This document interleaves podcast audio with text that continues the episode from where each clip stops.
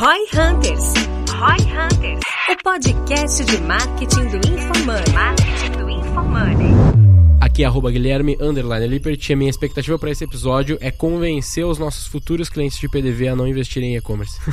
Aqui é arroba Denner Lippert e mais uma vez eu quero mostrar como o Conrado foi responsável pela criação da V4 como ela é. E ele nem sabe. Aqui é Conrado Adolfo. A minha expectativa aqui é fazer alguns amigos e dar algumas risadas. Aqui é arroba João Vitor e a minha expectativa é saber se existe diferença de marketing para negócios digitais ou negócios tradicionais. Nice!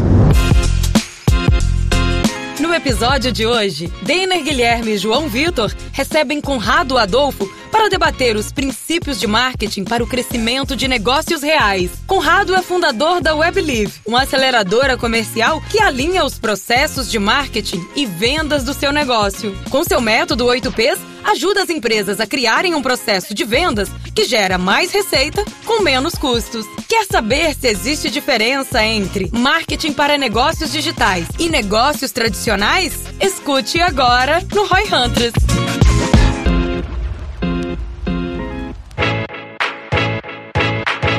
De economia real, né? Ah, tem. Ah, boa. Marketing digital para negócio offline. falando. Olha só, o fato da gente ter dificuldade de definir isso é muito bom, porque de fato antes realmente era muito claro, o negócio físico, Desculpa, não desculpa digital. Conrado, eu te interromper. Já tá gravando? Tá gravando? Então pode ótimo, seguir. então. Dente, já começou. É assim.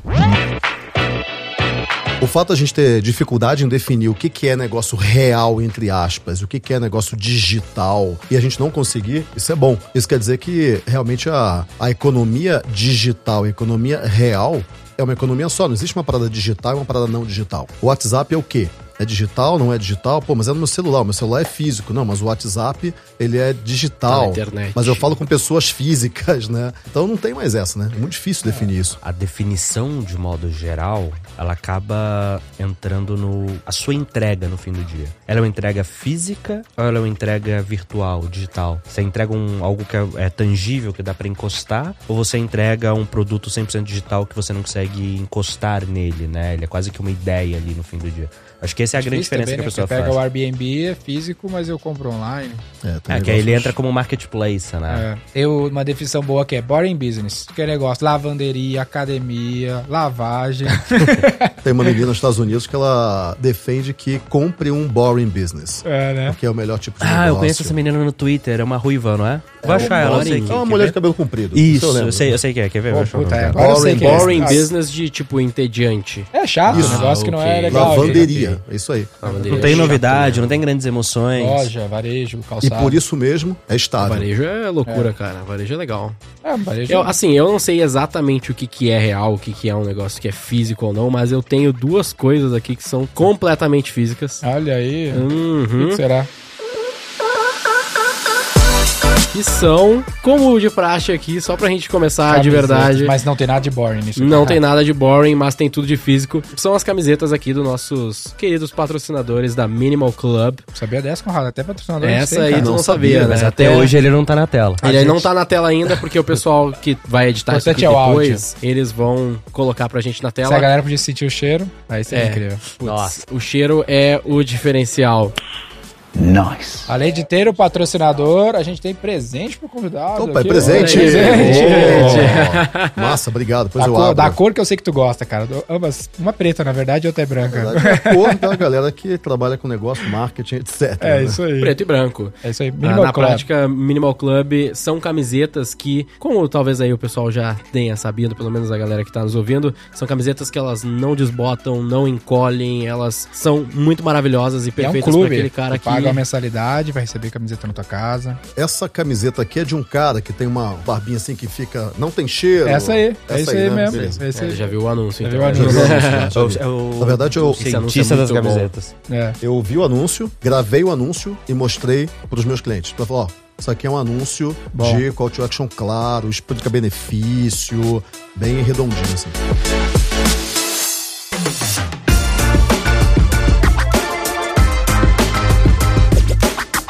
Conrado Adolfo aqui, galera. Um clássico pra vocês. Clássico. Conrado, privilégio Nossa, ter você aqui. um filme da década de 40. Você prefere ser chamado de clássico ou dinossauro? É, já foi os dois, já, né? Conrado, foi os dois, foi os dois. o Conrado, quando eu comecei a ver quatro, eu ouvi umas 200 vezes o podcast dele lá de como montar uma agência, que era um Que podcast. eu falava pra não montar, inclusive, né? Eu falava pra não montar, era duas horas de podcast dele indo pra casa, lá dirigindo até Campinas, no SoundCloud. Ouvia lá, nem tinha Spotify. Devia ter, eu que não Caralho, tinha. Não, não, não tinha na te época falando, cara, é um clássico, cara. Tinha o iTunes, né? O O, podcast iTunes. da Apple, mas eu não tinha o Spotify ainda. Com o podcast tinha. quando Tinha começou, cara, era SoundCloud. direto SoundCloud. SoundCloud. Mesmo. E aí, puta, aprendi demais. E é um pouco do que a gente vai falar. Cara, obrigado aí pela tua presença. Eu que agradeço o convite, tá? Porque eu acredito muito em ciclos, né? A gente, tá, a gente tá sempre vivendo em ciclos, a gente nunca vive em linha reta, a gente sempre vive em ciclos que são concêntricos e cada vez maiores. E aqui é um círculo maior do que eu comecei lá no início.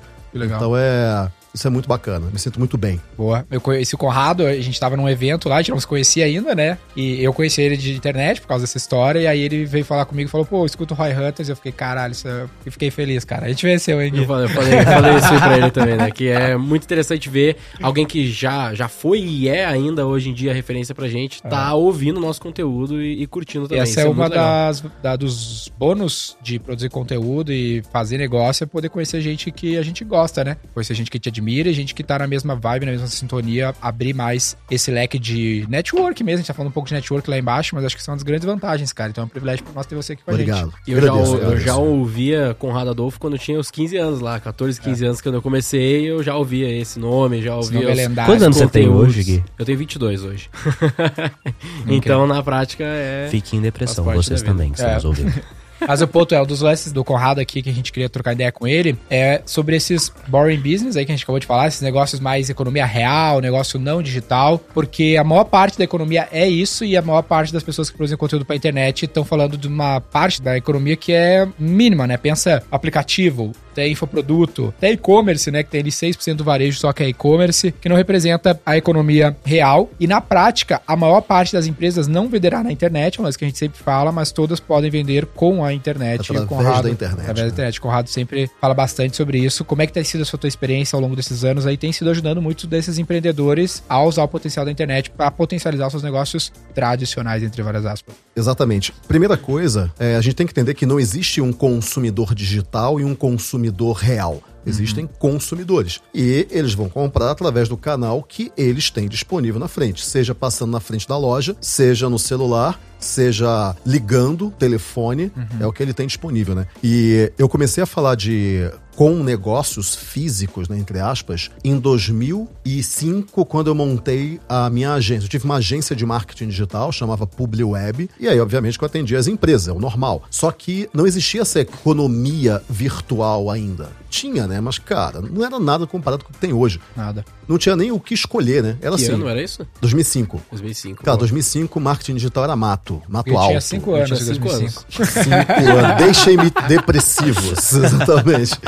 Não, não, brincadeira. Mas é. Mas, cara, não tinha mais nada. Era assim. E marketing digital, eu me lembro que existia uma confusão muito grande entre as palavras web marketing, marketing online, marketing eletrônico, marketing na internet e marketing eletrônico digital. soa péssimo, né?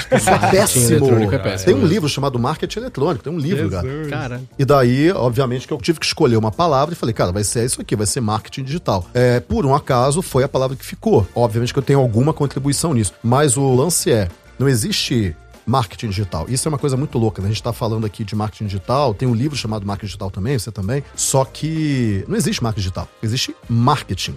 Digital é um sobrenome, assim como marketing de relacionamento, marketing de isso, marketing de aquilo. Não tem marketing digital. É assim, cara, você tem que fazer o cara comprar. Acabou. E o marketing é uma parte disso, desse processo. Né? Marketing disso, marketing daquilo é coisa de marqueteiro, né? Fica Exatamente, pra, vender, vender cara, livro. Pra vender livro e curso, é isso daí. Falo bem. É, mas até que. Mas assim, no fim do dia acaba também ajudando na especialização.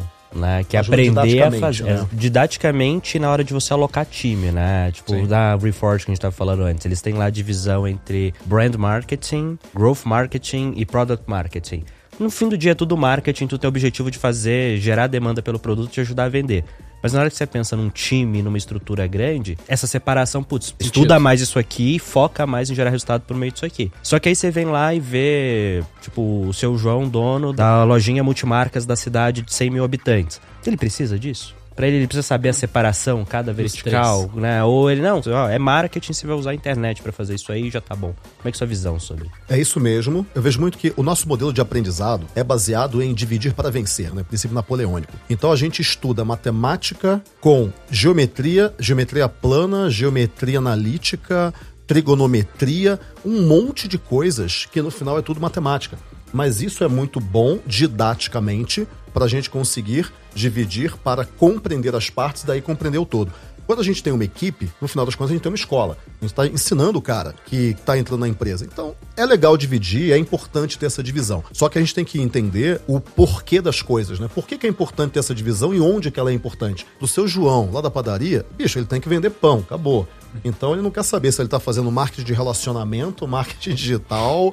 Ele quer saber o seguinte: fechou a conta no final do dia, daí a pessoa que vai fazer esse trabalho para ele até pode ter as caixinhas na própria mente, mas tem que saber que no final das contas não adianta explicar tecnicamente para o seu João que aqui foi marketing digital, aqui foi branded, aqui foi growth. Não, vendeu mais no final do dia e eu fiz um monte de coisas para isso acontecer, para que a gente não acabe caindo no naquela síndrome do especialista, né, de achar que sabe muito, mas no final o resultado tá no caixa do cara, não tá no teu livro que você leu, né? E tem a, a, confusão sempre também que a gente fala aqui correntemente, que é o lance da publicidade versus o marketing, né? Uma coisa é fazer propaganda, outra coisa é fazer marketing. Marketing é um conceito maior. Abrir uma loja, tô vendendo pão nela, tô fazendo marketing. Agora eu posso não estar fazendo publicidade, posso não estar comprando anúncios, posso não estar fazendo panfleto, revista, outdoor. Tá? Mas qualquer empresa que existe já tá fazendo marketing porque tem um produto, tem um negócio, pesquisou, fez e aconteceu, né? É, e marketing é estratégia, né? Uhum. E aí a gente entra numa outra seara que é definir a palavra estratégia como um conjunto de escolhas. Uhum. Então, no final das contas, quando a gente vende para, vamos chamar aí didaticamente de negócios reais, né, negócio da economia real, boring business,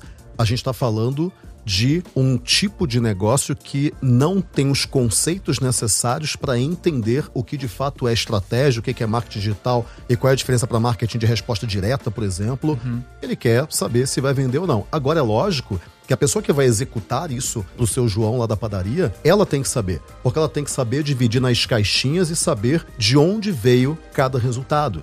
Hum. Porque se o cientista do marketing, né? Se ele Roy tá fazendo. é, um Roy Hunter, né? Se ele tá fazendo uma campanha de brand, como a gente tava falando aqui, de comprar a própria marca da padaria, uhum. ou se ele tá fazendo uma campanha de oportunidade no Instagram, ele tem que saber de onde veio cada um desses dinheiros, uhum. para saber onde que ele vai colocar mais dinheiro. Eu fiz engenharia aeronáutica, para mim, o mundo é uma grande planilha de Excel. Uhum. Ou seja, a gente tem que dividir para entender de onde veio cada resultado, para daí a gente fazer a otimização contínua. Mas no final das contas, o nível de conhecimento do seu João e o nível de conhecimento do cara que está trabalhando para ele tem que ser diferente, mas no final eles têm que falar a mesma linguagem, que é fez venda ou não fez. Eu sinto que no fim das contas, esse tipo de negócio eles têm uma carência muito grande de qualquer coisa, na realidade, de qualquer nível de marketing, porque sempre que a gente pega, sei lá, vai pegar uma padaria, que é o exemplo que a gente está dando aqui, ou uma academia, no fim das contas ele, a gente vai lá, coloca uma campanha de Facebook, uma coisa simples, e esse cara já começa a ter muito resultado.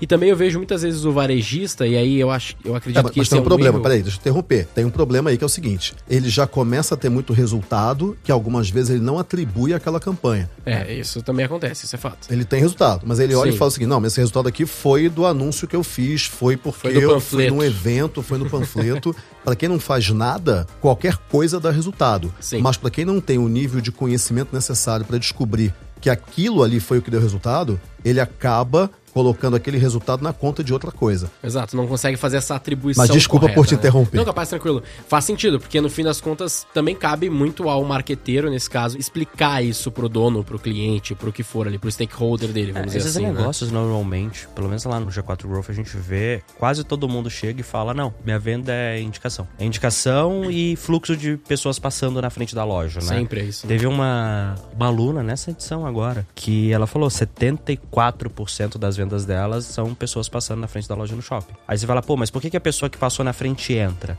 Uma parte é porque viu lá e falou, ah, legal, preciso comprar isso aqui. Mas será que não tem uma parte que foi as campanhas, as divulgações, isso que você fez, que fez a pessoa ir no shopping para entrar? Como é que você mensura isso? E aí ela não tava conseguindo mensurar.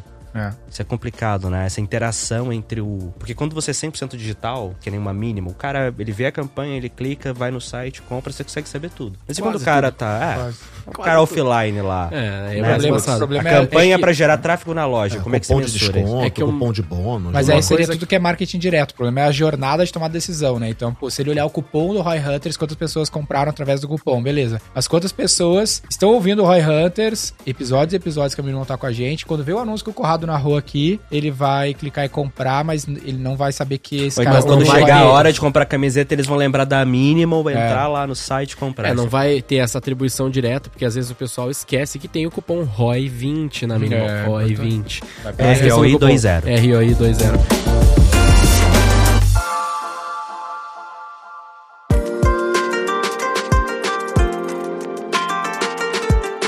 Um outro ponto que eu queria falar, uma coisa que tu sempre fala, né, que é que não existe um consciente coletivo sobre marketing digital, né? Então, Sobre marketing. sobre marketing como um todo, na verdade, marketing digital talvez ainda menos, né? Que o cara sabe exatamente se a gente falar, é um carro, é uma moto, todo mundo vê a mesma coisa, alguns com pequenas diferenças, mas a média daquela coisa, que é um- uma caixa com quatro rodas, vamos dizer assim nesse caso, todo mundo vê isso igual, que seria esse consciente coletivo. Vê hoje. Vê hoje, eu mas acho. não via a, né, lá em no começo. 1908, quando a parada começou. Exatamente. Muito específico essa data. Esse é o ano que começou ou foi tipo Eu X? tenho quase certeza quando o, o, o Benz criou a primeira patente. Né? Que loucura, legal, perfeito.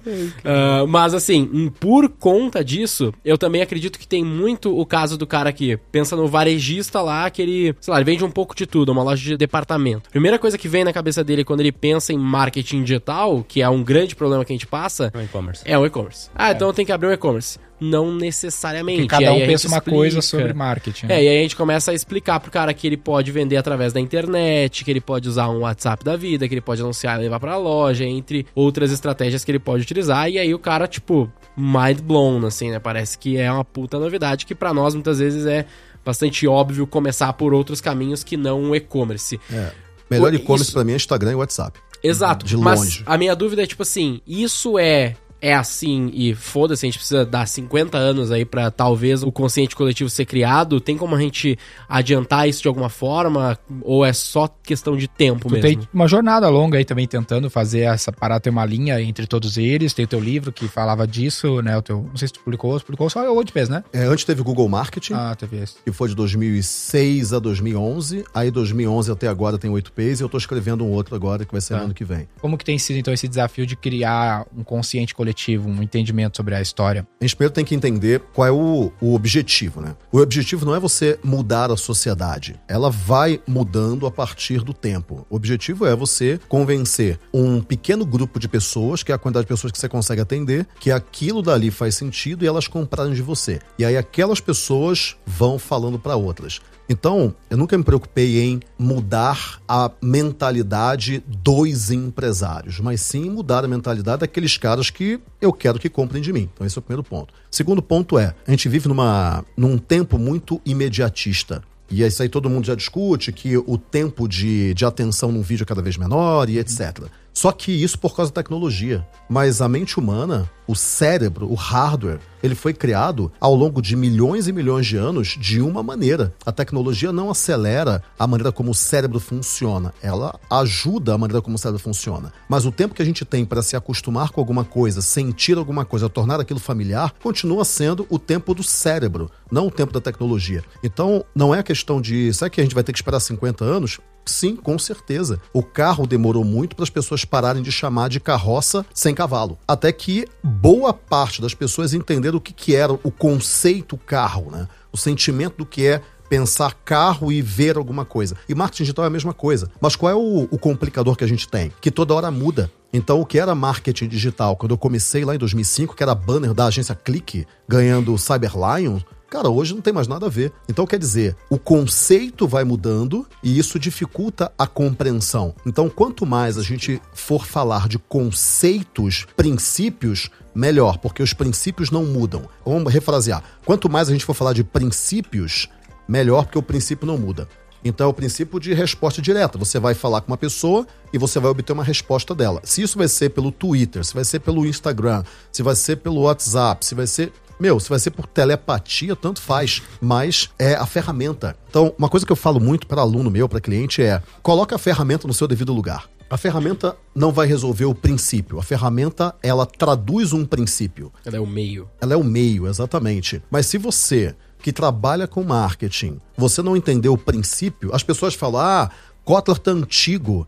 Não, Kotler ele está com idade, é diferente. Ele já é um senhor de idade, mas ele não está antigo, porque aquilo ali são princípios que não foi ele que inventou. O que ele fez foi reunir um monte de coisa que já estava lá. E aí ele concatenou as coisas. É a mesma coisa que a gente falar que vendas é uma coisa antiga porque agora a gente está no e-commerce. Não, e-commerce é um tipo de venda e venda vai continuar existindo. As coisas não substituem umas às outras. Elas se sobrepõem umas às outras. A economia industrial continua existindo, a economia de terra agrícola, né? A economia de terra, o que era no, no século retrasado, continua existindo. Só que elas vão se sobrepondo umas às outras. É a mesma coisa das ferramentas. O rádio não deixou de existir, aquela velha história.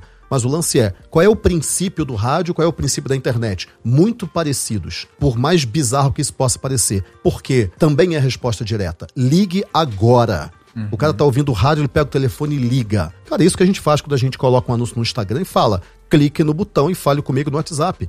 O princípio é o mesmo. Então, domine os princípios. Legal. Não acho que o Kotler tá antigo, porque ele não tá. É princípio, cara. E quais que são esses princípios, assim, pra ti hoje, mais importantes? Negócio, o cara que tá nos ouvindo, quer dar uma sacada e o cara só aperta o botão no Facebook. São os 8Ps ou não? Os 8Ps não são princípios, né? Ele é um resumo, né? E eu nem tô falando mais de 8Ps hoje. 8Ps já é uma teoria que eu vi que ficou passada. Já não é uma teoria que. Do tipo, eu vou falar uma coisa muito bizarra agora. Cara, não compra o meu livro 8Ps do Marketing Digital.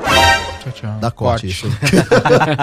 Por quê? Primeiro que é um livro acadêmico, não é um livro de mercado. Segundo, eu escrevi em 2011 o 8Ps. 2011 com um conhecimento que começou em 2006, quando eu comecei a criar os processos na minha agência, quando eu tinha agência. O 8Ps é o processo da agência. Pô, em 2011, cara. A gente tá em 2022. 11 anos depois, a quantidade de coisa que eu aprendi foi muito mais longe do que o 8Ps. Então, essa é uma coisa à parte, né? Mas, de qualquer maneira, os princípios. Eu vejo o seguinte, eu acredito no princípio da perpetuidade, né? Aquilo que deu certo nos últimos 200 anos, provavelmente vai dar certo nos próximos 200. Aquilo que deu certo nos últimos 10, existe uma alguma chance, e não muito grande, de dar certo nos próximos 10. Então, o que, que deu certo nos últimos 200 anos? Primeiro, necessidades e desejos. Cara, isso sempre deu certo. Kotler traduziu essa parada, mas sempre deu certo. Princípio de você trabalhar o interesse do outro e não o seu interesse. Tipo, como fazer amigos influenciar pessoas. Ponto. Aquilo é o melhor livro de marketing entre muitas aspas, que existe. Porque ali você entende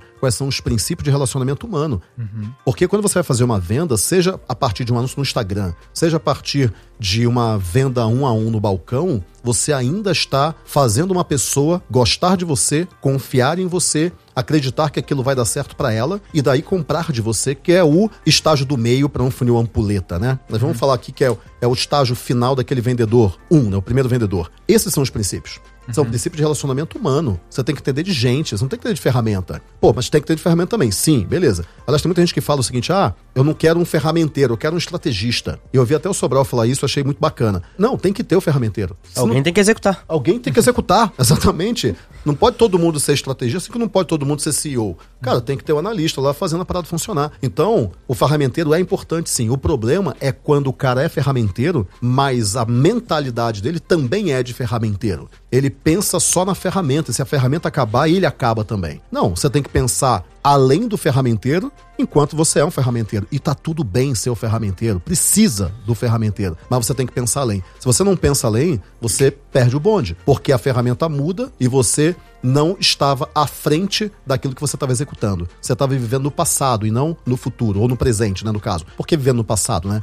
Porque o que você está executando hoje é aquilo que você aprendeu ontem. Hoje você tem que estar aprendendo alguma coisa que você vai fazer amanhã. E se você não está aprendendo nada para fazer amanhã, você está vivendo no passado, em cima daquilo que você aprendeu, não em cima daquilo que você vai precisar fazer e que você tem que estar tá aprendendo agora. Uhum. O ferramenteiro puro, ele fica só executando aquilo que ele já aprendeu, não pensando na próxima onda, né? O que a gente tentou fazer no livro lá Cientista do Marketing foi a intenção de chegar numa, nos princípios fundamentais mesmo. Porque a gente acredita que o processo passa por quatro pilares lá, né? Que é tráfego, engajamento, conversão e retenção, desde quando o mundo é mundo, só muda o meio. Então, se eu vou montar um negócio, porra, eu tenho que ter fluxo, essas pessoas têm que gostar, essas pessoas têm que comprar, as pessoas têm que voltar, senão elas não, o negócio não para de pé, não fica rentável. A Aí tudo meio que permeia. Eu, eu brinco que são quatro cantos de um campo, que esse é o jogo. O jogo é tráfego, jamais conversão e retenção. E até o, um que é muito negligenciado, às vezes, ali é o lance da retenção. Porque às vezes o cara fica pensando só em como trazer o cliente, o primeiro cliente, até a conversão, e não como fazer esse cliente voltar. Às vezes, o, por exemplo, uma empresa que eu gosto muito, me baseio muito é a Accenture, que no Brasil tem 90 clientes e 12 mil funcionários. Ela não vende para novos clientes, ela só vende para os mesmos clientes. Ela só foca em criar novos projetos, novos serviços para aquele grupo de 100 clientes que ela tem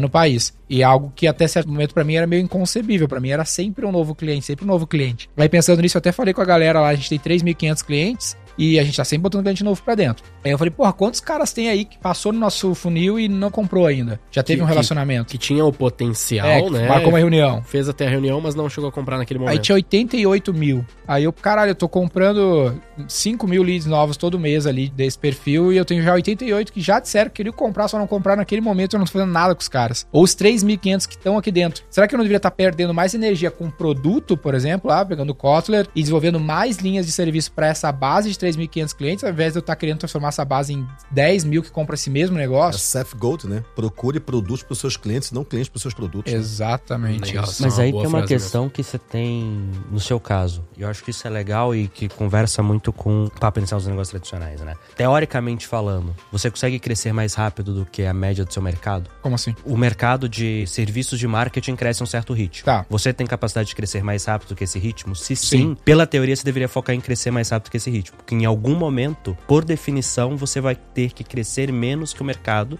Uhum. É aquilo, você não pode crescer mais que o PIB para sempre, senão você vira o PIB. Sim. Você não pode crescer mais que o seu mercado para sempre, senão você vira o seu mercado. Tá. Então, em algum momento, toda empresa vai crescer menos do que a média que o mercado dela, ou no máximo, a mesma coisa que a média do mercado. Uhum. A não ser que Enquanto você mercados. faz isso, mas aí você já fez uma transformação. Então vamos Tá. falar, você está dentro do mercado. Você sempre vai estar dentro de algum mercado, essa é a Tá. verdade. Se você consegue crescer mais rápido que o mercado, adquirindo clientes, ganhando share, você deveria colocar mais energia nisso. Não quer Uhum. Tá. dizer que você não deveria colocar energia em rentabilizar mais o cliente que você já tem. Isso. Mas é uma escolha, porque rentabilizar mais o cliente que você já tem, em algum momento, você vai ser obrigado. Uhum. Capturar mais do mercado, enquanto você pode, é mais importante. Porque assim, vai chegar um momento que vai ser impossível. Você naturalmente tende a ser forçado a rentabilizar mais os clientes que você tem. Porque chega, inclusive, aquelas estratégias né, de multimarca, que chega um ponto de mercado que com sua marca original você não consegue mais capturar novos clientes porque tem rejeição à marca. Então tem várias coisas que em um dado momento, qualquer negócio, ele é obrigado, quase que por definição, a focar em quem já tem.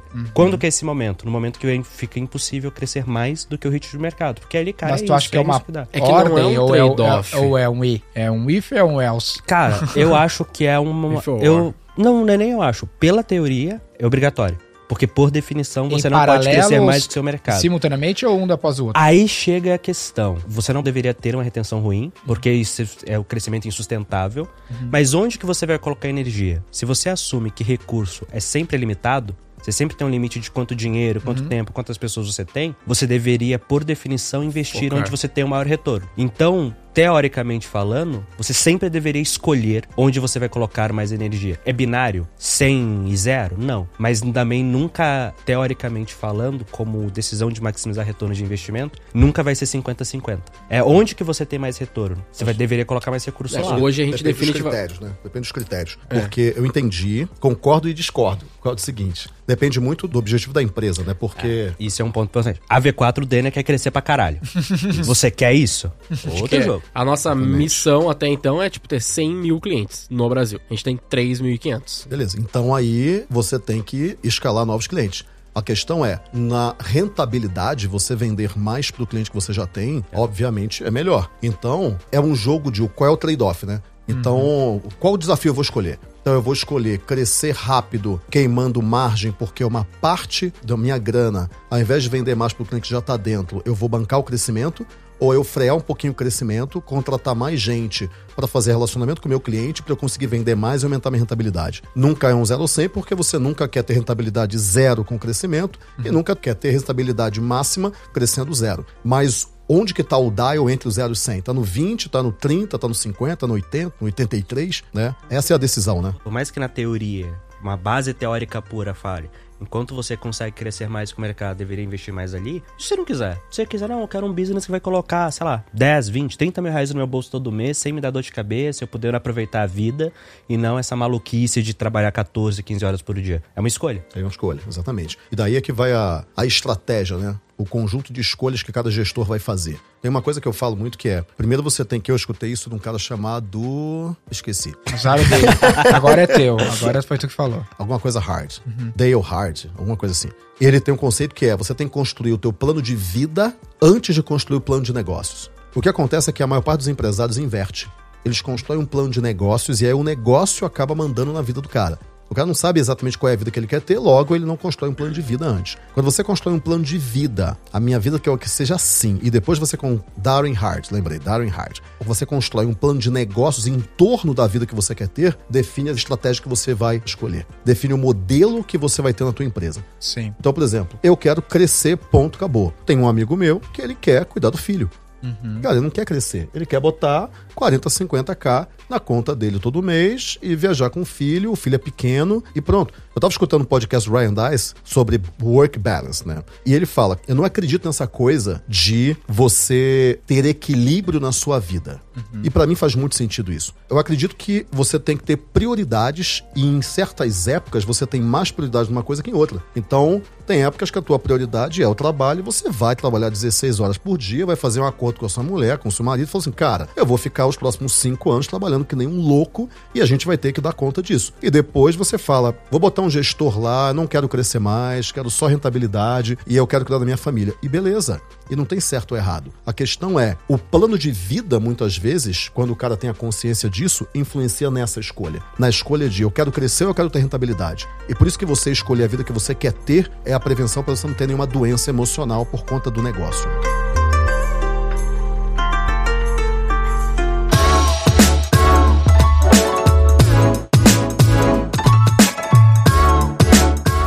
Incomoda um lance, um pouco desse lance do lifestyle business. Eu vou fazer um negócio para ganhar 50 mil por mês. Me parece que é mais arriscado do que eu fazer um negócio para ele funcionar independente de mim. Mas que o modelo que mais perpetua e tem maior probabilidade de dar certo, vem à minha cabeça rápido, é um negócio feito para ser um negócio, não para ser eu me empregando. Não, mas que são duas coisas tempo? diferentes. Às vezes você não precisa que ele dê certo pra sempre. Às vezes 50 pau por mês no seu bolso. Você fala, não, vou aguentar isso 10 anos, vou economizar 30 pau todo mês, viver com 20. No final do dia você daí pode não é um matar o negócio. Né? Mas daí não é um negócio, né? Não. Tá, o que, que é um pensando- O que que é o negócio? negócio? então? Um negócio é para mim é um algo independente do cara. Daí senão é um profissional liberal. Ué, a gente vai falar que o padeiro lá, que ele é que faz o pão, ele não tem um negócio? Tem um negócio. Dono da padaria. Ah, Cara, não. dono de padaria. Vamos lá, uma padaria. O cara vai lá, ele, ele contrata o padeiro, contrata a faxineira, contrata a atendente. Geralmente esse cara não tira os 50 pau no mês. Não é um negócio na padaria, então. É que é difícil achar a palavra. Mas eu acho que é um lifestyle business. Eu é um acredito business, que lifestyle não, business. É que eu Não acho, é um assim, eu acho que business. o que o, que o Denner, que o Denner quer dizer ali é que, tipo assim, esse negócio do padeiro é incomparável com a Salesforce. Que, é isso um, é- que é um negócio que, tipo assim, Por vive sem, não necessita dos donos e, cara, é um, é um ecossistema gigantesco. foi muito longe também. A Pô. da Salesforce é muito grande. Mas tem. Não, mas é que eu- Não, né? tá, ok, eu, eu entendi, eu só tô tentando ajudar a discussão aqui também. É, eu penso assim, ó, tipo, lifestyle business. Eu quero fazer esse negócio por um período de tempo e ganhar uma grana. É um tipo de negócio. E tem Que o, é tipo o um hardcore business, que eu vou criar um negócio pra ele funcionar independente de mim. Mas aí eu concordo com o que o Conrado trouxe. Você quer isso pra sua vida? É o único caminho? Por que, que o cara não pode querer um lifestyle business por 10, 15 ele- anos ele pra pode, ganhar grana, pode. colocar no Eu só acho que não é uma melhor decisão, entendeu? Mas por quê? Porque o risco é muito alto. Porque se tu cria um lifestyle business, aí tu tá lá ganhando 30 mil reais por mês, tua empresa fatura 100. Aí, pum, dá uma turbulência no mercado, esse faturamento cai, tua rentabilidade vai pra 5. Porque vai vir a turbulência, tu vai tomar uma porrada. Agora, se tu fez esse negócio ganhar, crescer, e ele fatura 1 milhão e deixa 150, 200, mas tu precisa só do 30, pô, tu tem um range muito grande. Mas, mas qual que é a outra opção pro cara do lifestyle business? Como assim, outra opção? Tu tem emprego? É, e aí você executivo? pode ser demitido no meio de uma crise e é isso Ah, aí. mas aí é galinha, né? O cara vai botar ovo em outro lugar, é mais fácil. Não, mas eu acho ou uma que, franquia, gente, ou todo- vai comprar uma franquia, não Todo abre negócio tem problema. Os problemas Tem. são diferentes. Mas eu só acho que tu minimiza o teu risco ficando grande. Eu acho que tem uma questão aí que é nível de consciência do gestor, né? Uhum. Talvez o cara olhe e fale: eu não quero pagar o preço de ter um negócio grande, eu prefiro pagar o preço de correr o risco desse meu negócio quebrar porque eu quero ficar com meu filho. Então, É, melhor aí ou beleza, pior, Beleza. Não, não tem melhor ou pior, né? É muito melhor ou pior subjetivo, né? Não, tem o que tem mais ou menos risco a, Em uma determinada em uma área. determinada área, exatamente. É, faz, Aí faz- você vai lá, faz- pra faz- ter esse negócio cresce pra caramba, você sacrifica sua saúde, agora tem o risco de ataque cardíaco. Isso. Ah, mas eu acho que o cara não precisa ter esse risco da saúde aí. Eu acho que esse cara consegue equilibrar. Eu, Eu- acho que é um pouco de desculpinha, esse lance do ter um ataque cardíaco e pá. Não, beleza, que é uma- acaba o relacionamento, é um risco de Mas você não ataque precisa na acabar o relacionamento pra ter um, um negócio foda, velho. Mas não é mais difícil? Não, acho que não. Pô, tem um milhão de mulheres no mundo, bilhões de mulheres no mundo aí, cara. Só tu arrumar uma que esteja de acordo. O Pequeno Príncipe, o Pequeno Príncipe. cara, o Pequeno Príncipe.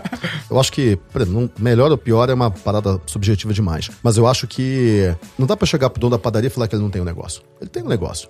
E ele tá feliz se bobear com o negócio, ele vive e ele gosta de crescer mais. Por exemplo, eu comecei no mercado de boring business, os pequenos negócios, negócios Sim, locais, que eu nem acho boring, na verdade, mas beleza. Depois, em 2013, eu entrei no mercado de infoprodutos, que era a promessa do milhão e pá. E depois eu voltei para negócios locais, por uma escolha. Tava fazendo dinheiro, tava dando tudo certo, faturando sete dias, tudo certo, tudo certo. Mas aí veio uma parada de valores que é. Eu acredito que por trás de cada negócio tem uma família. Se quebra um negócio, quebra uma família. Eu quero ajudar famílias. Eu tenho muito prazer do cara chegar pra mim e falar: Cara, eu consegui colocar o meu filho na escola por causa dessa melhoria que eu fiz no meu negócio aqui. E eu vou ganhar dinheiro do mesmo jeito. Só que eu posso ganhar dinheiro com o cara falando isso pra mim, eu posso ganhar dinheiro com o cara falando, peguei a grana, comprei uma BM e agora passei, sei lá, um ano na Nova Zelândia. Porra, esse cara não aumentou, ele não moveu a economia. Ele concentrou mais ainda o dinheiro, porque ele pegou a grana e colocou de uma empresa que já é grande. Ele não movimentou a economia contratando gente da localidade para daí fazer a movimentação ali da comunidade dele. Mas beleza, esse é outro ponto. Mas a questão é, muita gente chega pra mim e fala, Conrado, você poderia ser muito mais rico. Eu tenho dinheiro, tá tudo certo. Mas você poderia ser muito mais rico, porque você poderia ter um negócio com uma escala muito maior. Eu falei, pô, é verdade. Mas pra mim é muito forte essa parada de chegar pra um negócio. Tem a Ana Cláudia da Paper Mall, ela tem uma papelaria. Cara, a família dela. Ela saiu de 45 mil para 175 mil em dois anos. Ela não saiu de 45 mil, fechou um negócio, abriu uma parada altamente escalável, uma startup, recebeu investimento e agora está faturando 5 milhões. Não, ela saiu de 45 mil mês para 175 mil mês. Para ela, isso é maravilhoso. É uma coisa assim incrível Surreal. surreal. Ela olhou e falou: Cara, olha, a, a empresa tá melhor, a relação dela com o marido tá melhor, a relação com ela mesma tá melhor. Ela descobriu que a papelaria dela tem toda a vocação para trabalhar com crianças, ela adora crianças, agora ela vende muito mais para crianças. O negócio dela poderia ser um negócio maior? Talvez pudesse, através de escolhas que a gente, com a nossa verdade, poderia fazer por ela, mas não as escolhas dela. Então, é por isso que eu sou muito crítico a quando alguém chega e fala isso é melhor. Eu sempre, na minha cabeça, eu sempre me pergunto, melhor pra quem exatamente? Talvez não seja melhor pra ela. No final das contas, né? O que, que a pessoa quer? Ela não quer uma parada enorme. Cara, ela quer estar bem com o marido dela. A gente ia perguntar como é que a gente vai pegar essa daí e fazer 60 lojas aí nos próximos seis meses. Ela não quer. Quer dizer, ela pode até querer, mas, cara, não com o risco de destruir com o relacionamento ou perder a escolinha do filho, o teatrinho do filho. Ela não quer isso. Ela quer cuidar do filho. E tá ótimo, e tá tudo bem. Então, a gente tem que ter muito cuidado pra gente não colocar a nossa verdade no jogo. Cara, se a gente tem um cliente, é a verdade do cliente. A gente tem que nos despir da nossa verdade, se encher da verdade do cara e ajudar ele na verdade dele. E em algumas vezes a gente vai falar, cara, mas talvez isso aqui dê errado por causa disso, disso e disso. Talvez você não consiga atingir a tua verdade fazendo desse jeito. no caso Deixa eu de te uma empresa ajudar. como a V4, às vezes o cliente que quer isso, a V4 tem que falar, é, beleza, então eu não sou a pessoa pra te atender. Isso que eu ia perguntar Isso. agora, né? Que é, tu acredita então que, por exemplo, algo. Pensando aqui agora, consultoria V4, né? Quando eu pego um cliente, eu deveria então entender qual que é o objetivo desse cliente, não dentro do negócio ali de faturamento ou o que for, mas sim como, tipo, como pessoa. Porque a gente pega muitos projetos que são empresas nesse formato aí. Talvez não nos 40 mil, mas que seja 100 mil, 80 mil o cara fatura. E na nossa cabeça a gente quer arregaçar, escalar o máximo possível, o mais rápido possível, porque a gente acredita e muitas vezes os nossos clientes buscam por isso. Mas tu acredita que faz sentido eu inserir dentro do processo um entendimento melhor desse objetivo pessoal do dono? Depende até onde você quer chegar na expectativa desse cara. Eu quero chegar no melhor cenário possível para que eu e o cliente tenhamos as expectativas alinhadas e esse cara fique o máximo de tempo comigo. Beleza. Mas pensa o seguinte, a tua expectativa é fazer esse cara sair de 100 mil para 500, por exemplo, porque isso vai ser um baita case. Mais ou menos. A minha expectativa é que esse cara fique comigo o máximo de tempo e eu consiga fazer com que ele pague o máximo pra mim. Beleza, LTV. E aí encontrar isso de uma forma que seja É, ganha-ganha. assim, Extrair o, Gui máximo basicamente de é o valor. maior tamanho possível que o cliente possa ficar. Ele sempre quer isso. É, porque É, a gente que a gente porque ganha, ganha teoricamente, dinheiro, né? Teoricamente é assim que eu consigo gerar e extrair o máximo de valor. Foi o que a gente falou É, num dos então, se fosse, se fosse entender, seria tipo assim, cara, vamos supor que desse pra. Qual que é o nome da papelaria? Paper, Paper Mall. Ma- Paper Vamos falar Mall. que se fizesse um estudo e descobrisse que, olha, a Paper Mall tem potencial de chegar a 10 milhões por mês de faturamento. Vamos falar que fosse possível fazer isso. É isso que o Gui quer.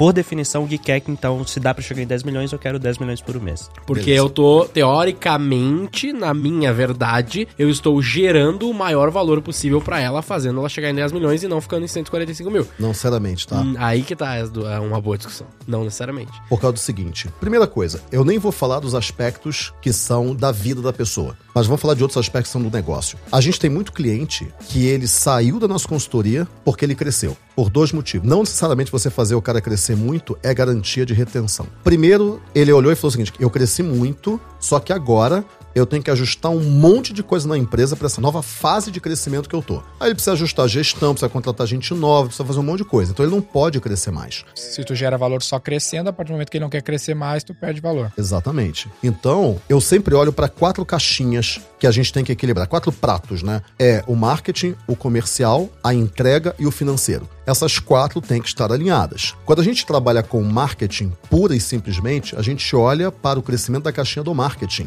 E a gente, dependendo do a agência, por exemplo, ela não entra no comercial muitas vezes. Quando entra, ótimo. Mas aumentar a quantidade de oportunidades, cara, não é uma coisa difícil. Bicho, não é difícil. A gente sabe como fazer. Aumentar a quantidade de oportunidades lá não é difícil. A questão é, primeiro, será que o comercial dele está preparado para aproveitar todas as oportunidades? Essa é a primeira coisa. Segundo, será que ele tem gestão suficiente para entregar as vendas que o comercial fez? E quarto, será que o financeiro dele não vai ter descasamento de fluxo de caixa por causa do crescimento? Então, quando a gente olha pro ecossistema do cara e a gente sai da caixinha do marketing, a gente olha pro negócio, daí a gente entende como gerar mais valor para ele. Porque a gente sabe que para ele ficar mais tempo, ele não pode crescer muito rápido. Ele tem que crescer devagar, porque a empresa, a equipe, a gestão dele, o financeiro dele, que muitas vezes é a mulher do cara, não acompanha o é crescimento que ele teve no marketing.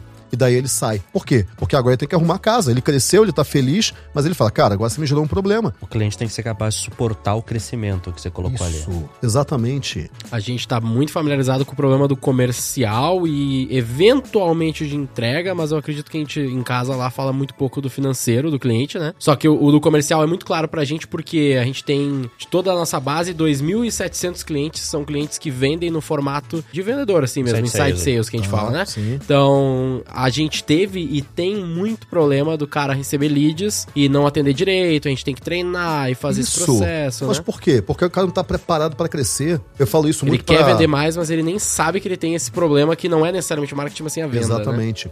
A gente, cada vez mais lá, a gente está entrando em gestão e financeiro. Por quê? Porque a gente gerava muito resultado e aí o cara saía. Fala, "Cara, por que diabo ele saiu? Ele teve resultado. Ele saiu porque ele tem que arrumar a casa agora. Ele tem que ter gestão lá. Tanto que a gente tá entrando forte em gestão agora. Por quê? Cara, porque tem que ajudar o cara a arrumar casa. Curso de inglês, cara. Pensa no curso de inglês.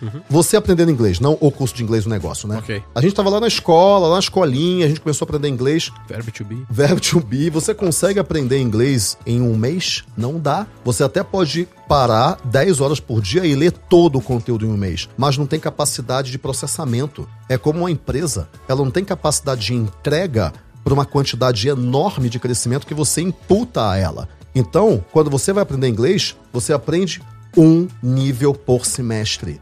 E você pode até falar o seguinte, cara, tá muito devagar. Para uns está, porque tem mais capacidade. Para outros, tá até avançado demais. O cara repete. É verdade. A parada é básica e tem gente que não passa. Você fala, cara, mas como é que você não passou? Puta, não entendi uma coisa. Mas como, velho? Você teve um semestre para entender esse negócio. Você tá mais preparado, o cara não. Então, para papelaria, para empresa física, esse cara tem dificuldades que são, entre aspas, pra gente, básicas. Por exemplo, pô, mas como assim o cara não sabe que ele tem que criar processo? Não, o cara não sabe.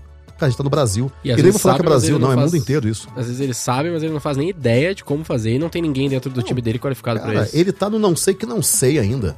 Ele ouviu falar Sim. a palavra processo, mas ele não tem o conceito construído dentro dele. Sabe aquela parada do conceito? Conceito de carro. Ele não tem o conceito.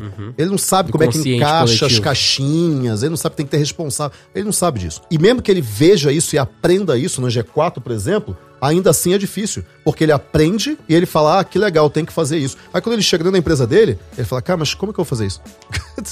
O que, que eu contrato? Isso- isso é muito tanto caso- isso que a gente montou um programa de CS ali, cara, seis meses depois que o cara saiu da imersão, seis meses a cada 45 dias, o time entra em contato, pergunta, e aí, você co- colocou em prática, como é que tá, tá com Durante problema? seis meses. Durante seis meses depois a que ele cada saiu. 45 dias. É, a primeira ligação é 15 a 20 dias depois, né? Pra dar um tempinho mínimo ali. Depois, a cada 45 dias, o cara vai lá, seis meses, cara. 180 dias de acompanhamento pra. E aí, precisando de ajuda? Como é que aconteceu? Foi, não foi? O que que rolou? Que legal. Que a gente viu, que não adianta. O cara vem lá, tem um final de semana legal pra caramba, aprende algo, dá uma nota alta no NPS.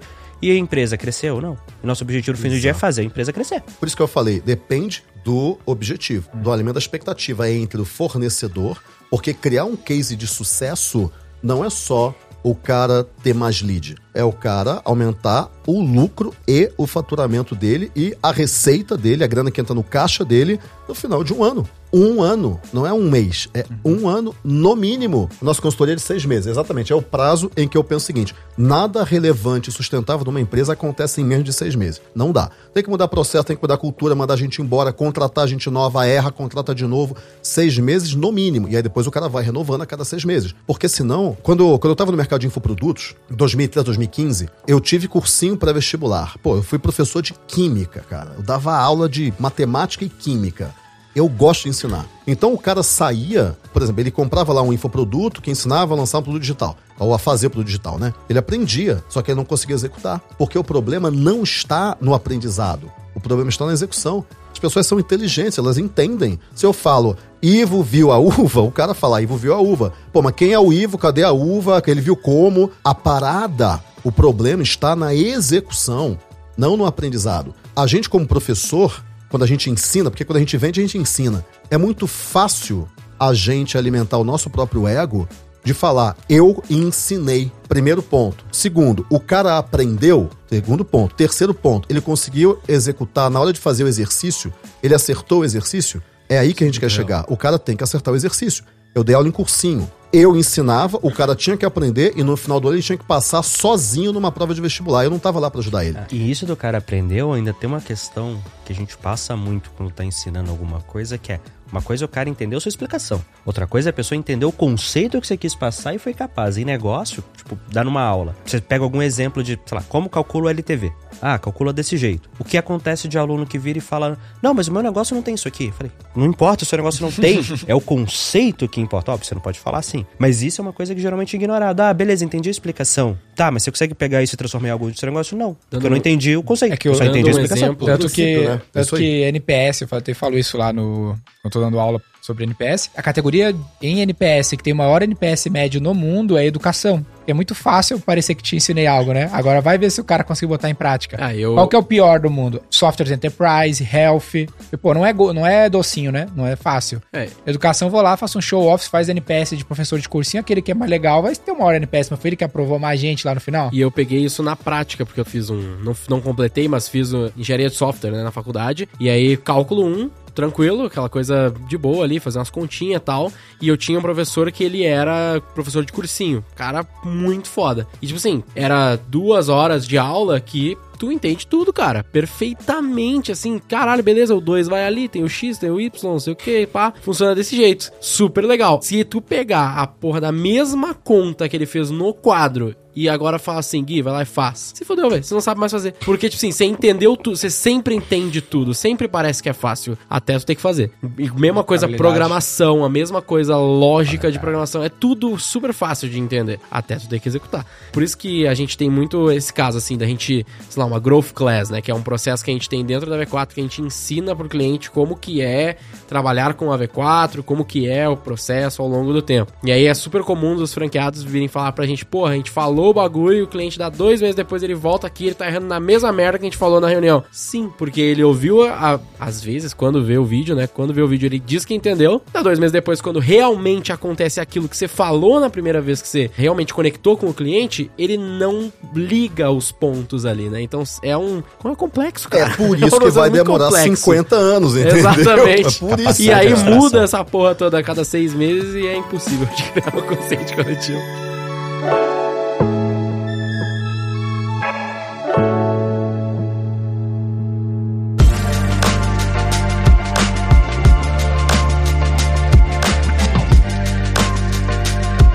Aliás, falando de mudar, de todos nós aqui, acho não, tenho certeza, de todos nós aqui, você é quem tá há mais tempo no mercado, acompanhando a mudança do mercado aí em negócios, marketing, tudo. Qual que você acha que se você compara 2011, 2022, quais foram as principais mudanças que você viu no empreendedor? Não no marketing, mas você acha que já começou a ter uma mudança mais estrutural em como os empreendedores enxergam, como que eles pensam, como que eles veem isso, ou você acha que ainda não? Tem uma frase que eu acho que é do Alan Key, que ele fala: o futuro não chega ao mesmo tempo para todo mundo. Então, não dá pra gente colocar todos os empreendedores na mesma caixa. Então, a gente pode ver o seguinte: os caras que estavam mais avançados em 2011. Esses caras a gente pode pegar como referência, porque eles são a ponta de lança lá. Porque a galera que tá aqui embaixo, na era agrária ainda, avançaram muito pouco. A pandemia fez uma galera avançar um pouco mais rápido, porque, cara, teve uma necessidade, ou o cara aprendia, ou o cara quebrava, e aí não botava comida no prato das crianças. Mas eu vejo que a gente, falando de ponta de lança, né? A gente, como empreendedor, né?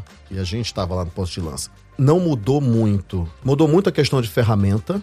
Então a gente aprendeu ferramentas novas. A gente agora está entendendo direito o conceito, e eu tô falando disso de 11 anos. Eu acho que agora a gente está conseguindo, de fato, criar conhecimento inédito ainda no nível básico, intermediário, mas não avançado. Por que, que eu digo isso? Porque eu tô pensando o que eu escrevi em 2011 e o que eu tô escrevendo agora. Em 2011, lembra que eu tinha escrito o primeiro livro em 2005, e 2005 aí não tinha nada, cara, era zero. 2011 já tinha alguma coisa. Mas a gente ainda tá muito mais repetindo coisas do que, de fato, criando coisas novas. Tá finalmente fazendo direito, né? Exatamente, finalmente fazendo direito. Mas isso não quer dizer que a gente esteja criando coisa nova. Porque criar uma estratégia de, sei lá, de lançamento no WhatsApp não é criar uma coisa nova. É fazer melhor com as ferramentas que a gente tem disponível. Ao invés de eu pegar o copo e ficar tremendo que não é criança, eu pego o copo direito, pelo menos. Mas a gente ainda não está criando realmente coisas inovadoras. Nessa parte, empreendedores, o marketing e tem uma outra coisa também que a gente não pode confundir, que é o que que os inovadores estão falando e o que que de fato está acontecendo no mercado. Porque pode estar um cara falando de, cara, inteligência artificial para Web3. bot, mas, bicho, isso não é realidade, Metaverso, cara. né? Metaverso, é, NFT. Quando a galera chega e fala pra mim, Conrado vai mudar tudo. Eu falo, cara, eu tô ouvindo isso faz 20 anos, velho. Muda na velocidade que o ser humano consegue se acostumar a um determinado conceito.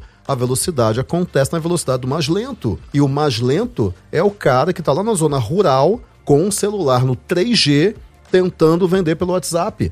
A mudança acontece na velocidade dele, não na nossa velocidade, que tá aqui, cara, elocubrando uma parada muito louca e tal, agora eu vou fazer. Não adianta. Isso aí é. Eu eu não gosto de falar palavrão, mas isso aí é masturbação mental, vai na palavra. Mas.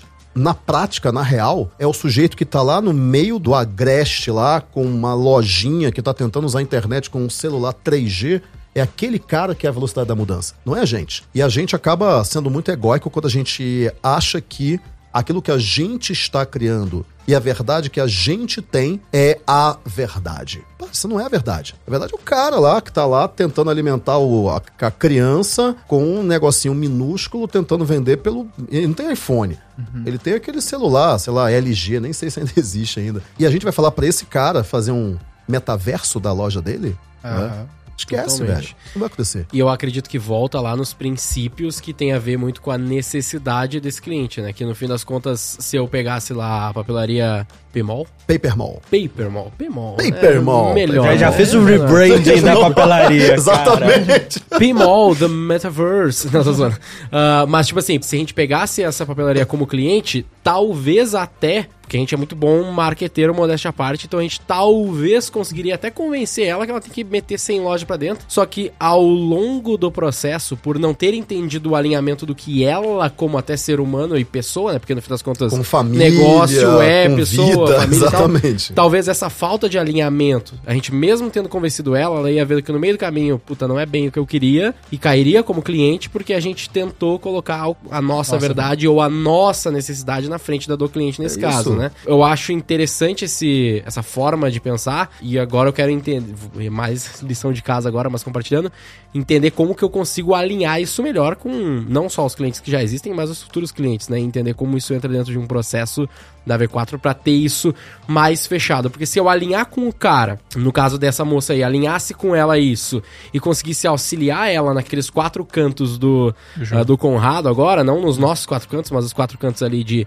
financeiro, marketing, Produ- comercial e- entrega e, e- entrega, pô, alinhar isso e ajudar ela nisso ao longo do tempo para fazer ela triplicar de faturamento, mas não fazer 100 lojas, será que ela não ficaria 24 meses comigo como cliente, que foi o período que ela levou esse Isso. sucesso, É entendeu? o curso de inglês, cara. São oito anos, bicho. Às vezes cinco, às vezes doze. Exato. Mas é o curso de inglês. Você vai aprendendo e vai fixando, e vai consolidando, e vai treinando, e vai aprendendo, e vai consolidando. É esse progresso que traz satisfação e é a satisfação que gera retenção. Não é o pico. Não é aquela parada, o cara vai lá em cima, aí quando ele volta pra realidade, ele fala, putz, alguns, não vou generalizar, mas são alguns treinamentos comportamentais. O cara vai, a menina, a menina vai no treinamento, ela separa do marido, ela tá numa puta crise. Aí ela vai no treinamento pra ela se encontrar. Aí ela sai do treinamento, o que, que ela faz? Corta o cabelo cabelo curtinho e agora ela olha no espelho e fala: Agora eu mudei. Não, ela não mudou, ela cortou o cabelo, é diferente. Na semana seguinte ela vai continuar com a mesma dor. Não tô generalizando, mas tem alguns treinamentos comportamentais um pouco nessa linha. Não teve uma mudança significativa, não teve uma mudança real. Por quê? É a gente convencendo o cara que ele aprendeu. Sim, ele aprendeu, mas até quanto o que ele aprendeu ele vai conseguir colocar na prática, na vida dele.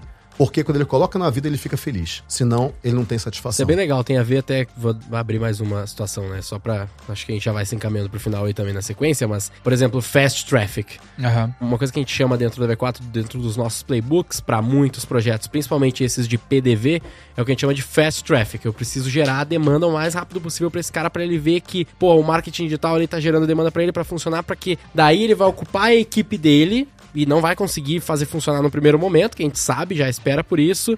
Aí a gente ajuda a treinar a equipe dele, enquanto a gente vai construindo estratégias mais robustas para ficar melhor. Beleza. Só que eu faço isso dentro dos três meses, o cara vê uma enxurrada de lead, uma loucura, mas será que esse era o melhor caminho pra ele? Será que Talvez isso não seja. criou um... Talvez seja, porque você tem uma coisa chamada convincer. Eu fiz hipnoterapia há um tempo. Cara, eu, eu passei por várias coisas comportamentais, várias. Hipnoterapia, coach, PNL, etc. E em hipnose, na hipnoterapia, a gente tem uma coisa chamada convincer, que é fazer o cara colar a mão na mesa.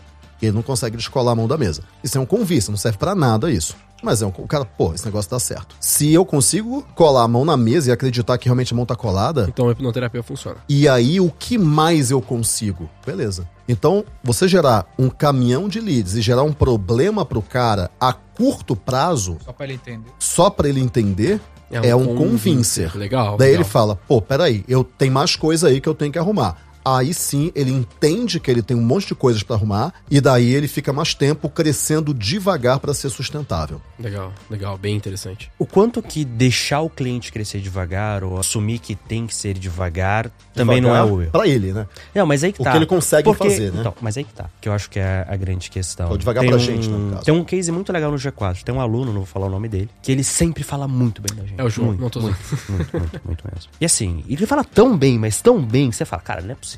Né? Tipo, eu não acredito que é, que é tão bom assim. Aí fo- vamos começar com o cara.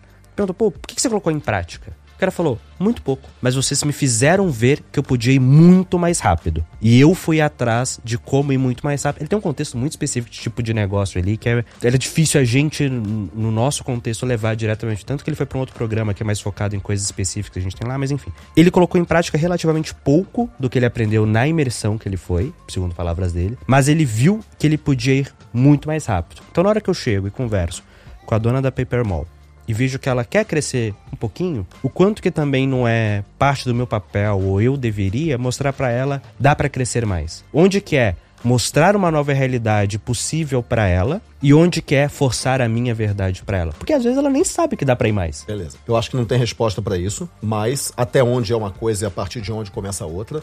Mas eu vejo que mostrar a possibilidade é importante, é o convincer. Só que muitas vezes o dono de um pequeno negócio, ele não tem nem os números dele, ele não tem indicador zero, assim, ele não tem. Ele nem sabe o quanto ele quer crescer.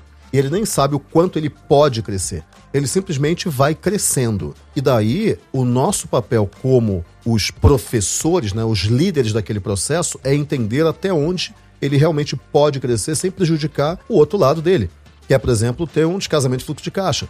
É, por exemplo, a equipe dele não comporta, começa a ficar ali de parado. Cara, a gente tem que ficar olhando. Porque a gente está responsável por aquele processo ali. Ou pelo menos um, dois, né? não só o. Só que é importante mostrar pro cara que ele pode crescer muito sim, e aí ele assumir a responsabilidade de falar o seguinte: eu quero abrir 100 lojas. Como é que a gente faz? Vai ter um preço. Beleza, eu tô afim de pagar o preço. Só que alguns chegam e falam: eu preciso aumentar o meu faturamento em 50 mil.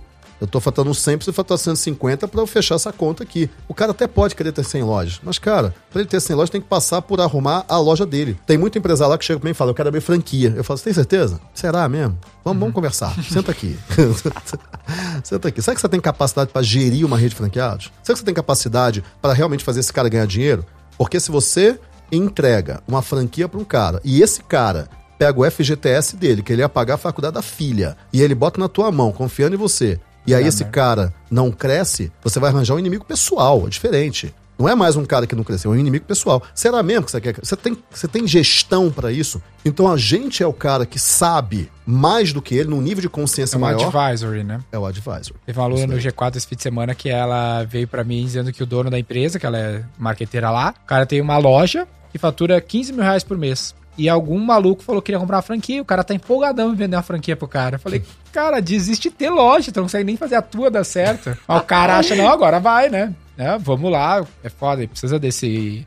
Às vezes o que é óbvio pra nós não é óbvio pro cara, né? Mesmo quase tudo dando aparentemente muito fácil de entender, né? That's it, Gui. I think so. Conrado, só pra galera já saber também, onde E a gente que- falou que a gente falar coisa técnica. né? Pois é, a gente mudou todo mundo, vai ter que Não, mudar a o gente nome do mudou completamente. Você vê como é que a mas gente vai chegou em pauta. É. Ajudamos pra caramba ali, obviamente, É, né? Aprendeu certeza. várias estratégias.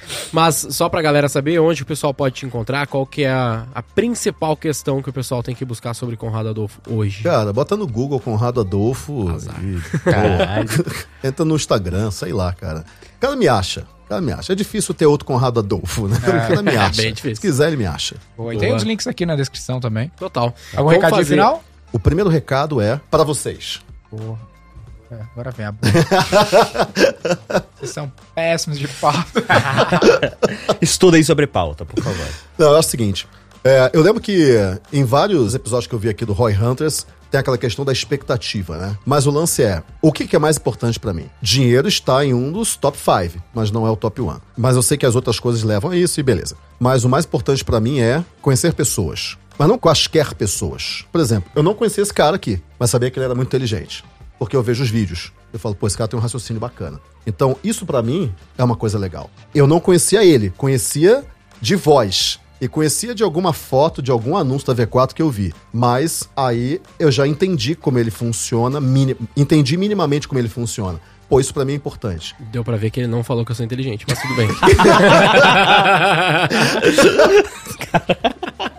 Isso dá outro Foi corte. boa, foi boa, foi boa, foi boa, foi boa, foi fala boa. que Guilherme Lippert não é inteligente. Eu acho que não tem como vocês não serem inteligentes construindo o negócio que vocês estão construindo. Boa. Tipo, isso aí acho que não é, não é nem Saída questionável. fácil essa, hein, Conrado? É, deu bem, deu bem. Não é nem questionável isso aí. Mas o lance é, eu acho que a minha expectativa aqui, né? É justamente isso, cara. Conhecer pessoas que vale a pena conversar. E vale a pena trocar. E que existe troca, né? Então, isso é uma coisa muito importante. Nossa vida, nosso mundo é baseado em pessoas, não é baseado em Instagram. E e eu vou falar uma parada aqui muito louca que é: em algum dia vai acontecer uma coisa que eu tenho como meta: apagar a minha conta do Instagram. É isso. Porque se eu preciso ter uma conta no Instagram, porque o meu negócio ainda depende de mim. Então, ponto, né? Mas me conectar muito mais com as pessoas do que com os perfis. Você não se conecta com o perfil, você se conecta com a pessoa que tá do, atrás do perfil, né? Entre aspas, atrás, né? Então, beleza. Então, esse é o primeiro recado. Para vocês, obrigado pelo convite, obrigado por proporcionar esse momento aqui. Aliás, tem uma frase que eu gosto muito. Cara, eu sou um cara relativamente eh, nerd, né? E eu li um livro chamado Cosmos, um cara chamado Carl Sagan, na década de 90, no início da década de 90. E, e eu gosto muito do Carl Sagan, tem uma puta história, não vou contar aqui. Mas ele tem uma frase que é: Na imensidão do tempo e na vastidão do universo, foi uma honra para mim compartilhar no mesmo planeta e uma mesma época com vocês. Então, isso para mim é uma frase importante. E o segundo recado é para quem tá escutando a gente: Não tenta apressar o processo que é impossível de apressar. Com o processo de uma pessoa entender e sentir o conceito de alguma coisa. Não dá para apressar isso. É no tempo da pessoa, não no teu tempo. E você teve o teu tempo também. Por que, que, por que, que isso é importante? Porque algumas vezes a gente quer apressar alguma coisa que não é apressável, não dá. E daí a gente acaba fazendo o tempo trabalhar contra a gente, não a nosso favor. Quando a gente tem ansiedade, a gente faz o tempo trabalhar contra a gente. Cara, a gente nunca vai ganhar do tempo. O tempo é soberano. A gente nunca ganha. Se a gente não faz o tempo trabalhar a nosso favor, a gente vai perder 100% das vezes. Então, a empresa, ela cresce, as pessoas ganham dinheiro. Mas existe um tempo para isso, e a paciência é uma virtude. Se você tem consistência e paciência, você vai chegar onde você quiser. Tem uma coisa que eu gosto muito que é: as pessoas não falham, elas desistem, né? Se você continuar e não desistir, você vai chegar onde você quiser. Agora, não acredito naquela historinha de que, cara, se você trabalhar durante um mês e tiver a estratégia certa, você vai ficar milionário. Esquece, velho. Uhum. Não vai ficar milionário. E, e quem fica é traço, não é, nem, não é nem percentual, é traço. Agora, se você trabalhar de maneira diligente, porra, você acorda cedo, você se cuida, você cuida da tua família, você estuda, você vê os pontos que você errou, você corrige a rota e você continua fazendo isso durante 40 anos, cara, você vai ser bilionário. O Tony Robbins tem uma frase que eu gosto muito que é: as pessoas superestimam o que elas conseguem no curto prazo e subestimam o que elas conseguem no longo prazo. Então, não caia nem num erro nem no outro. Continue trabalhando diligentemente todo santo dia durante décadas. E você vai chegar em qualquer lugar que você queira. Esse é o recado. Muito bom, bravíssimo.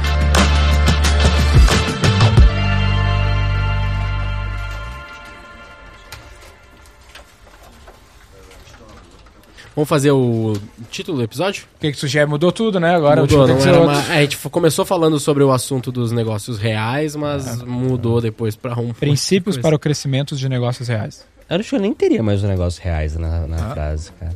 Princípios para crescimento de negócios? Princípios?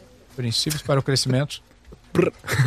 tá só diminuindo. Teve uma coisa que o Conrado falou, cadê? Plano de vida antes do plano de negócio. Eu acho que talvez alguma coisa nessa linha, que isso eu achei muito legal, cara.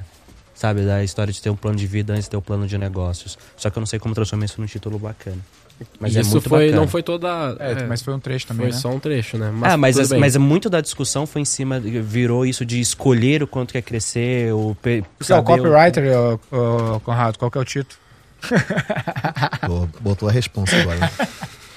eu, eu iria pra cima de alguma coisa da escolha, eu gosto. É, escolha o quanto. Escolha o quanto você quer crescer, talvez. Na minha cabeça isso. Crescer é uma escolha? Sucesso é uma decisão? Ah. Cara, virou agora. Bate e volta. Vai, né? você. Sucesso é uma decisão, é uma frase dele, pode ser assim. É já é um brand. Sucesso é uma decisão. Pode ser. Não, mas acho que não. Acho que não, a gente não falou uma vez essa, é, essa, essa é. frase. Eu acho que escolha o quanto você quer crescer. É, o quanto você realmente quer pergunta, crescer. Dá né? para escolher o quanto crescer? Acho bom. A gente deu essa resposta. A gente falou que dá. Na prática, depende do que o cara quer pra vida Exatamente. dele. Exatamente. Depende da escolha que ele tem. É isso falou. daí. Então é isso aí. Fechou, galera. Fechou. Dá, um, dá um tapa então, aí dá pra escolher o quanto você quer crescer. Esse é o título. Isso. É uma pergunta, né? Uma pergunta. É, de pergunta. Perfeito. Siga o Roy Hunters no youtube.com barra Roy Hunters e no Instagram pelo arroba Roy Hunter Oficial e faça parte do nosso grupo do Telegram com conteúdos exclusivos.